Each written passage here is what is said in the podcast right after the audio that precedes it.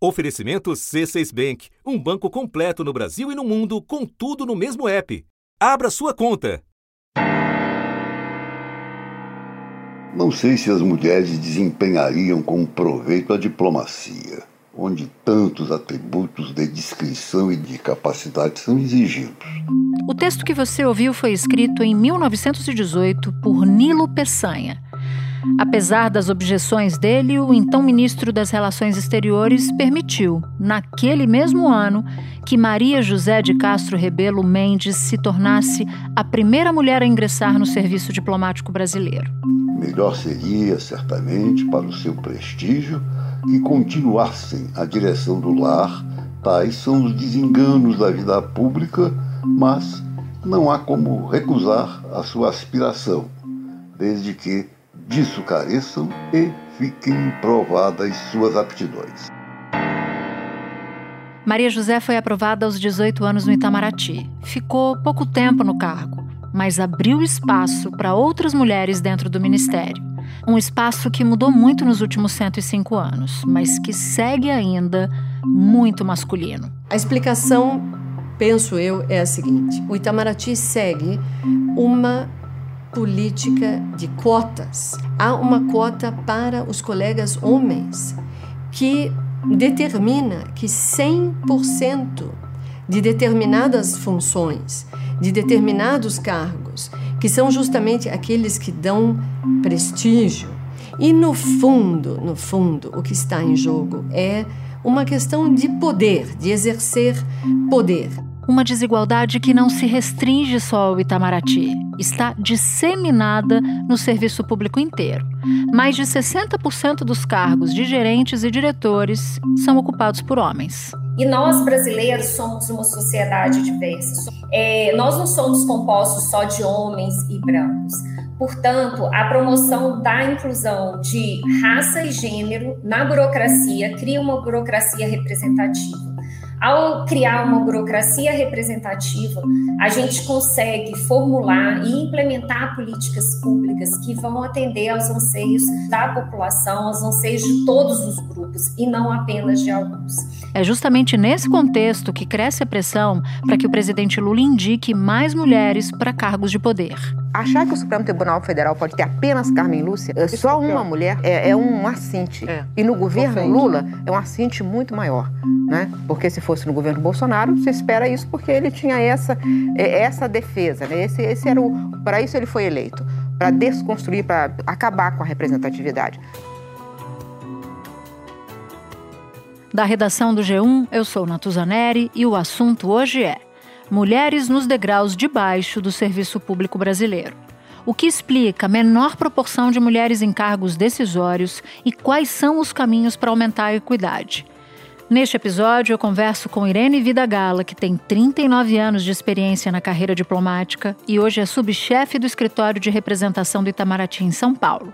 Irene também preside a Associação das Mulheres Diplomatas Brasileiras. E eu também falo com Gabriela Lota, doutora em ciência política e professora da FGV. Ela é vice-presidente do Conselho da República.org, uma organização que atua na valorização do serviço público. Segunda-feira, 11 de setembro. Irene, a associação que você representa diz que das 213 embaixadas, representações diplomáticas, as mulheres ocupam cargo de chefia em apenas 34. Isso se reflete no Itamaraty como um todo. A associação que você lidera busca justamente combater essa desigualdade de gênero na política externa brasileira. Por isso eu te pergunto: qual é a situação das mulheres no Itamaraty hoje em dia? Olha, Natuza, é preciso dizer que no conjunto das diplomacias do mundo há poucas mulheres. Esse é um fato. E na história do Itamaraty, nós sempre fomos apenas na casa de 23%. Uh, eh, a diplomacia é uma carreira masculina. Por que ela sempre foi vista assim como uma carreira masculina? Na época medieval, há uma paz conhecida que é uma paz das damas, que foi negociada por mulheres de reinos. Mas o fato é que no período já de uma história moderna, pós-Revolução Francesa, os representantes diplomáticos são sempre homens. O poder está associado à figura masculina. E a política externa é uma área de poder. Então, no mundo inteiro, a gente vê sempre homens representando a política em geral e, no caso da política externa em particular. Houve algumas mulheres que se destacaram, a Madeleine Albright, a Susan Rice nos Estados Unidos, eh, enfim, algumas mulheres que já tiveram uma participação importante, mas o fato é que a carreira diplomática é masculina no mundo inteiro. Mas isso vem mudando, vem mudando com mais uh, vigor em alguns países e mais lentamente em outros. O Brasil a gente poderia colocar nessa lista dos que está mudando bastante lentamente. Maria Laura da Rocha será secretária-geral do Itamaraty, que é uma espécie de vice-ministra.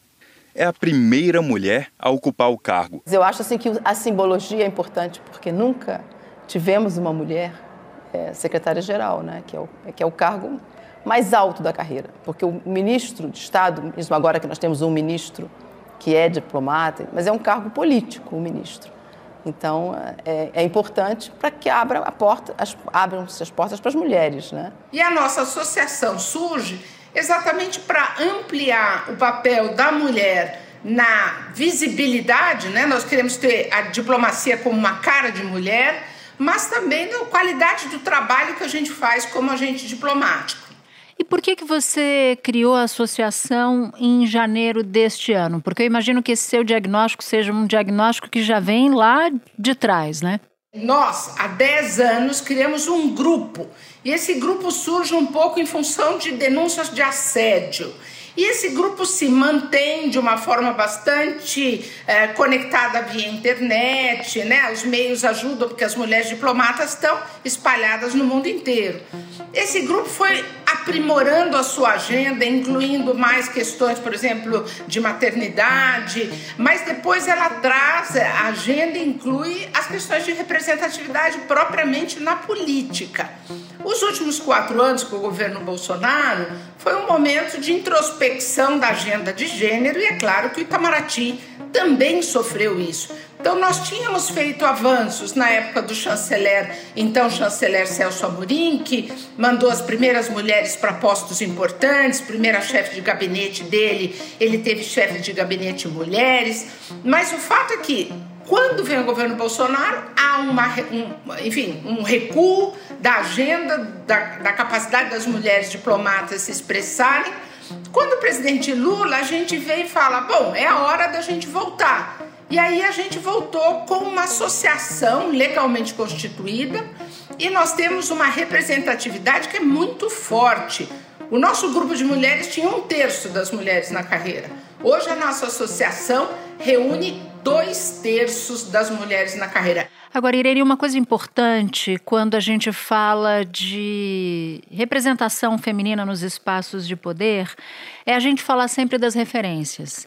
E talvez para a grande maioria das pessoas, eu, por exemplo, só tomo conhecimento quando me deparo com o roteiro da tua entrevista acerca de duas mulheres diplomatas muito importantes para a carreira. Eu queria que você citasse que mulheres são essas e quais feitos são colocados na conta delas. Ô Natuz, eu acredito que nós estamos falando de duas mulheres brasileiras que marcaram a história na diplomacia mundial. Uh, uma delas é a Maria José Rebelo de Castro, que foi a primeira mulher a entrar no Itamaraty em 1918 num concurso público. Foi preciso haver um recurso, e aí é muito legal nessa história, porque ela baiana, ela faz um recurso, mas na verdade quem redige o recurso é ninguém mais, ninguém menos que Rui Barbosa. E acho que o nosso chanceler da época faltaram-lhe argumentos para reagir a um pedido de Rui Barbosa e ela conseguiu fazer a prova. Ela tem uma carreira muito curta, casa-se com um diplomata, tem dois filhos que depois viram embaixadores e continuam na carreira. A carreira da primeira diplomata é breve. Ao casar com um colega, Maria José precisa se licenciar para acompanhá-lo ao exterior. Para a saída seguinte, em 34, Maria José é obrigada a solicitar uma aposentadoria precoce por invalidez.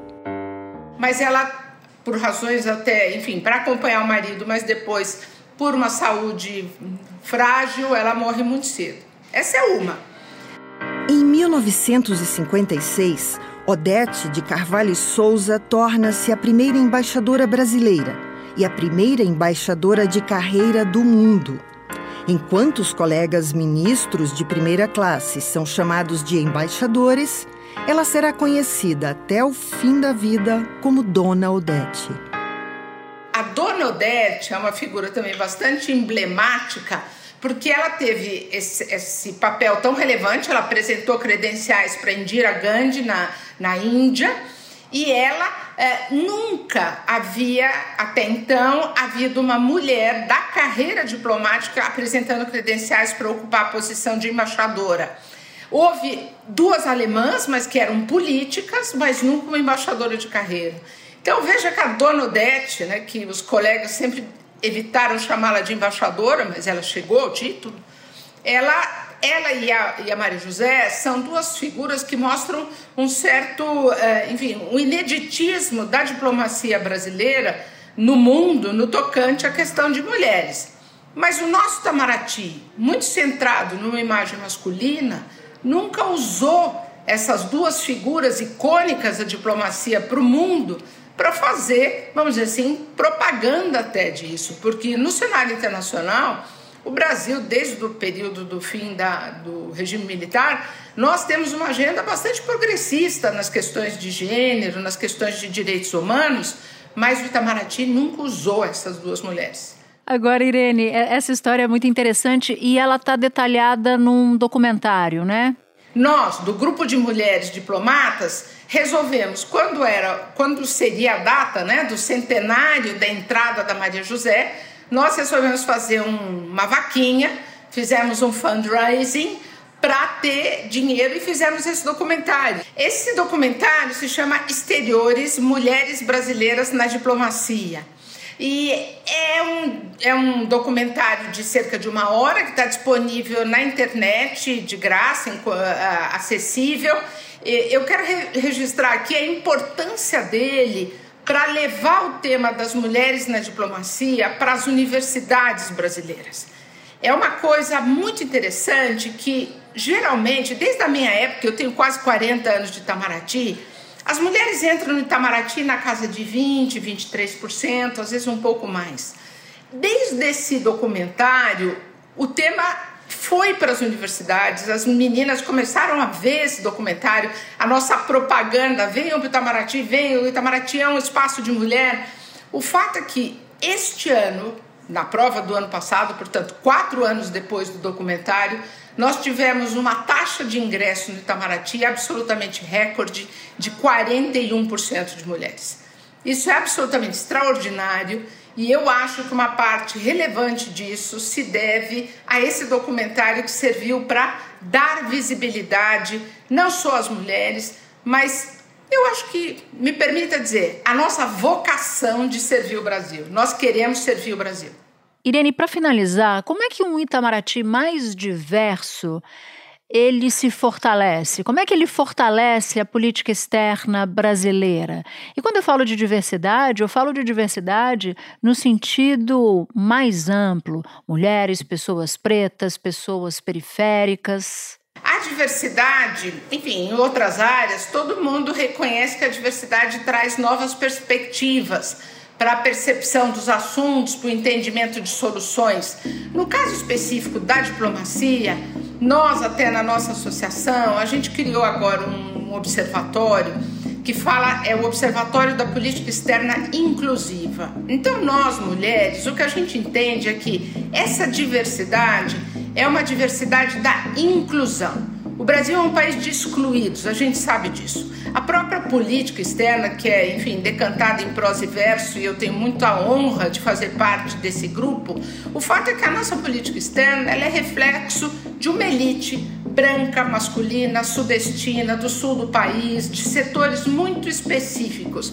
Nós entendemos que uma revisão desses cânones da política externa não podem passar apenas pela inclusão de mulheres. A gente tem que fazer uma inclusão de todos esses setores que estão excluídos. E aí, necessariamente, a gente fala de negros, a gente fala de populações, enfim, grupos dos povos originários, a gente fala de grupos que estão, por exemplo, nas fronteiras, como a política externa está atendendo a interesses e demandas de grupos que são excluídos toda a pauta é, econômica ela tem que ter uma percepção de a diplomacia responde aos interesses dos grupos não privilegiados. E é essa a nossa reflexão. A inclusão a diversidade ela vai muito além de gênero ela vai muito além de raça ela atua no nível dos agentes mas ela atua também no nível dos temas e é preciso fazer um corte nessa tradição de uma política externa de brancos, de homens e deste grupo que tradicionalmente ocupou os espaços dentro da Itamaraty. Irene, foi um prazer ter você aqui. Parabéns pela causa, pela associação. Eu te agradeço muito por você ter dado um pedacinho do seu tempo para conversar com a gente. Eu que agradeço, eu e todas as minhas colegas. É, estamos muito felizes de ter esse espaço com você. Espera um pouquinho que eu já volto para continuar minha conversa com a Gabriela Lota. Com o C6 Bank, você está no topo da experiência que um banco pode te oferecer. Você tem tudo para sua vida financeira no mesmo app, no Brasil e no mundo todo a primeira conta global do país e atendimento personalizado, além de uma plataforma de investimentos em real e dólar com produtos exclusivos oferecidos pelo C6 em parceria com o JP Morgan Asset Management. Quer aproveitar hoje o que os outros bancos só vão oferecer amanhã? Conheça o C6 Bank. Tá esperando o quê? C6 Bank. Gabriela, eu falava agora há pouco com a embaixadora Irene Vidagala sobre a falta de mulheres nos postos chave do Itamaraty. Mas com você, Gabriela, eu queria ampliar esse diagnóstico, porque a gente está falando de uma situação ruim também no funcionalismo público como um todo. Então, olha, no Brasil, as mulheres são maioria da população e também são 61% dos servidores públicos civis. Só que quando a gente olha para os cargos de gerência, de comando, de direção, Gabriela, a proporção aí inverte, despenca, os homens são maioria e 61% do total. Então eu queria a sua ajuda para entender por que essa virada de chave tão abrupta. O que, que acontece no serviço público? A gente trabalha com a ideia de que existem duas desigualdades e essa que você mencionou agora é o que a gente chama de desigualdade vertical. O que, que isso significa? Que quanto mais a gente sobe na escala dos postos, né? Ou seja, quanto mais a gente vai subindo na hierarquia do poder, menos mulheres vão estar presentes nesses cargos mais altos, que são os cargos não só que têm salários melhores, mas que também têm mais poder, né? Segundo o IBGE, a taxa de mulheres que ocupam cargos de gerência não chega a 40% e mesmo mais instruídas recebem 77,7% do rendimento dos homens. É, e por que, que isso acontece? Esses cargos, os cargos de gerência e direção no serviço público, eles são cargos de indicação política, cargos de nomeação. Eles podem ser indicados tanto para servidores públicos, que são concursados, mas recebem um cargo por um determinado momento, mas também podem ser indicados por pessoas de fora, né? Que tem a ver com a, com a coalizão, com o funcionamento do nosso presidencialismo, inclusive, né? Toda essa discussão que está aparecendo agora, por exemplo, de é, tal ministro vai ser indicado, trocado, e ele vai trocar os cargos de direção com pessoas de fora. É, tem dois processos que vão ajudar a explicar a desigualdade vertical dentro da, do setor público. O primeiro deles tem a ver com uma discriminação de gênero, né? Então pensem que os cargos eles são ocupados por indicação política, por nomeação a partir das relações de confiança que o quem indica tem com outros atores. E essa a rede do poder é uma rede muito masculina que tem discriminação contra mulheres e acaba tendo como efeito a indicação de homens que indicam outros homens, e isso vai descendo escada abaixo dentro do setor público. A gente, quando olha para o ranking internacional, que apresenta aí, né, 190 países falando de representatividade feminina, o Brasil ocupa a posição de número 140. Em 2020, as eleições municipais, 677 mulheres foram eleitas prefeitas feitas. Só que a gente está falando de um universo de 5.560 municípios. Quando a gente olha para as cidades, para as câmaras de vereadores, em 800 cidades, mais de 800 cidades, nas câmaras de vereadores não há nenhuma representante feminina. E tem um segundo problema que ajuda a explicar essa desigualdade vertical, que é a, a penalidade pela maternidade. Quer dizer, as mulheres já é mais difícil conseguirem chegar a cargos de poder, mas quando elas chegam e elas também são mães, elas são muitas vezes penalizadas porque ou vão sair durante a licença maternidade e aí vão ter que ser, vão ser substituídas, ou porque elas têm horários que são mais restritos, justamente porque elas acumulam o trabalho doméstico, e isso faz com que os homens acabem, acabem de alguma forma penalizando as mulheres e não indicando elas para cargos importantes e cargos de poder por achar que elas não vão se dedicar tanto, justamente porque elas acumulam a maternidade. Mas claro que tudo isso, Natuza, reflete, na verdade, uma grande desigualdade social. Uma pesquisa mostra que uma em cada três mulheres perde o emprego até um ano depois da licença maternidade. É que as mulheres pretas ficam em maior desvantagem. A maioria não consegue estender para 180 dias o período de licença depois de ter o bebê? Gabriela, eu quero falar agora com você sobre essa desigualdade horizontal. Tem diferença de salários mulheres e homens no serviço público? Eu queria que você fizesse uma comparação, se possível, com o serviço privado, né, com a iniciativa privada. Acho que para entender essa questão, primeiro a gente tem que decompor o que significam os salários no serviço público. E a gente pode falar aí de dois elementos importantes para explicar. O primeiro tem a ver com você ter ou não cargos de gerência e direção, e isso tem a ver com a desigualdade vertical que eu já mencionei.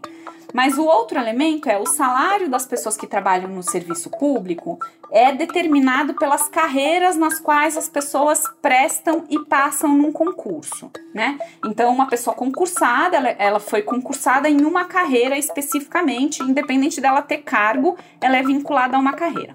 E o que acontece é que no Brasil as carreiras são muito desiguais. Então, nós temos carreiras cuja entrada no serviço público você pode chegar a ganhar mais de 20 mil reais como salário inicial.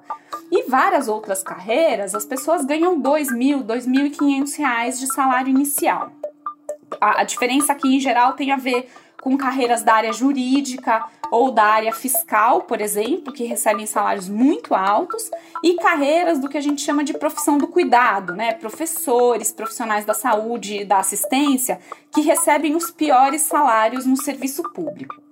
E a grande questão, Natuza, é que onde estão as mulheres no serviço público? Elas estão majoritariamente nas profissões do cuidado, que são as profissões que pagam menos durante toda a carreira. Então a mulher começa recebendo como professora 4 mil reais, ela nunca vai chegar a 40 mil reais de salário. Já um, um procurador um juiz começa recebendo 20 mil reais e ele vai chegar muitas vezes acima do teto constitucional e muito mais de 40 mil reais de salário.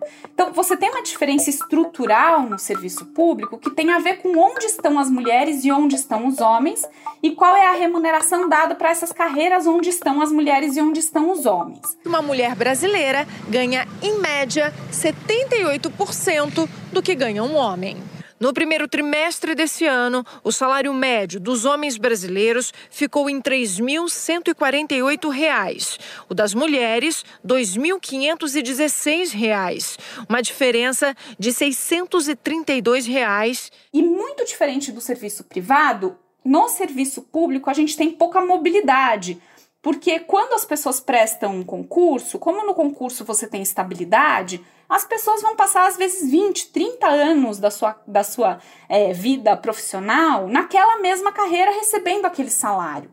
Né? Então, quando você tem essa desigualdade estrutural entre homens e mulheres dentro do serviço público, isso vai permanecer por muito tempo, ao longo, muitas vezes, de toda a vida profissional, isso faz com que você tenha muito menos variação do salário e, e da desigualdade do que acontece no setor privado. Ou seja, quando se presta concurso para um cargo, por exemplo, auditor fiscal, o salário é o mesmo para homens e para mulheres. O a questão aqui que você explica é que as mulheres prestam mais concurso para cargos ou para carreiras, melhor dizendo, de menor remuneração do que para as carreiras de maior remuneração. Tem alguma explicação para isso? Tem várias explicações, mas acho que a primeira, muito óbvia, tem a ver com a própria separação, o que a gente chama de distribuição social das profissões, né? A sociedade atribui o trabalho das mulheres a profissões do cuidado, como se fosse uma extensão da casa. Ser professor é quase uma extensão da casa, assim como ser profissional da saúde.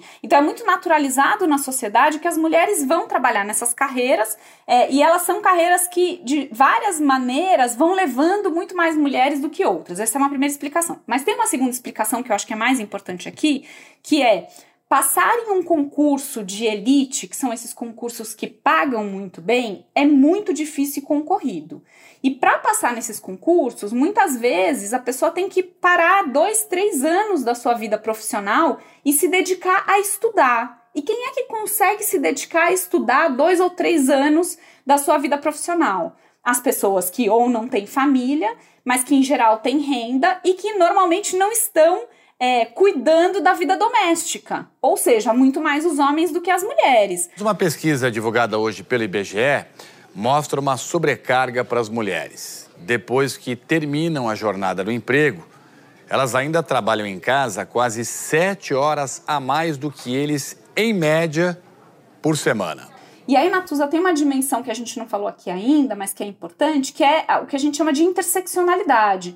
Isso não tem a ver só com gênero, isso também tem a ver com raça e classe. Porque quem é que consegue ficar em casa estudando? É quem tem uma renda e alguém bancando que essa pessoa estude. A gente falava sobre isso com a Irene no, no caso do Itamaraty, que é uma carreira de pessoas, de homens brancos e de elite, né, com dinheiro. É exatamente, que conseguiu ficar três, quatro anos da sua vida profissional pós-faculdade em casa com uma renda que provavelmente a família conseguiu garantir para que ele pudesse estudar, né?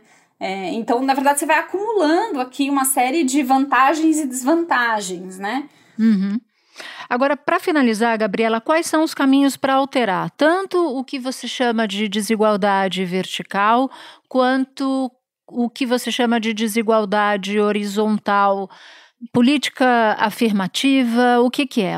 Qual é o segredo para mudar isso? Precisamos ter concursos públicos com cotas, assim como hoje nós já temos as cotas para pessoas negras, a gente precisa ter cotas para mulheres em concursos públicos, para garantir que as mulheres entrem numa situação de concorrência melhor, né, que não, não, acumule, não acumule desvantagens na hora de prestar o concurso. E também precisamos de políticas afirmativas para os cargos em comissão, para os cargos de gerência, para os cargos de direção. Porque sem medida afirmativa, a disputa ela vai ser sempre desigual. Isso em primeiro lugar. Tem uma segunda medida muito importante que é como as mulheres, elas em geral é, já não são escolhidas para cargos de coordenação e direção, muitas mulheres não conseguem acumular experiência. E isso acaba ajudando essa justificativa de não tenho ninguém para indicar porque não tem mulheres com experiência em liderança, em cargos de liderança. Então, para resolver isso, nós temos que formar lideranças, identificar quem são potenciais lideranças para ocupação de cargos, mas também investir na formação dessas pessoas, dessas mulheres dentro do serviço público. Também precisamos investir em políticas de combate ao assédio moral e sexual no serviço público, que é algo muito velado, mas que acontece, é, enfim, em todo, todo tipo de instituição, né? Essa coisa das piadinhas do corredor, das brincadeirinhas, que a gente nunca sabe se passou do ponto ou não, e na verdade elas vão minando o ambiente de trabalho e fazendo as mulheres é, perderem espaço e muitas vezes serem é, agredidas dentro do seu, do seu espaço de trabalho. Temos que ter políticas de combate ao assédio, isso é muito importante. Se, se para as mulheres brancas é muito difícil ascender na carreira, conseguir cargo e entrar em bons concursos, para as mulheres negras isso é muito pior, é muito mais difícil. Né? Então a gente também tem que ter um olhar aqui para a interseccionalidade para conseguir é, ter, ter práticas que gerem uma administração pública com maior equidade. Gabriela, foi um prazer conversar com você. Eu te desejo um bom trabalho e espero que esses números melhorem daqui a algum tempo e melhorem mais, e melhorem mais, e melhorem mais. Muito obrigada por ter topado falar com a gente. Obrigada, foi um prazer. Este episódio usou áudios do documentário Exteriores Mulheres Brasileiras na Diplomacia. E também áudios da ENAP, Escola Nacional de Administração Pública. Este foi o assunto podcast diário disponível no G1, no Globoplay ou na sua plataforma de áudio preferida. Comigo na equipe do assunto estão Mônica Mariotti, Amanda Polato, Lorena Lara, Luiz Felipe Silva, Tiago Kazuroski, Gabriel de Campos, Nayara Fernandes e Etos Kleiter. Eu sou Natuzaneri e fico por aqui. Até o próximo assunto.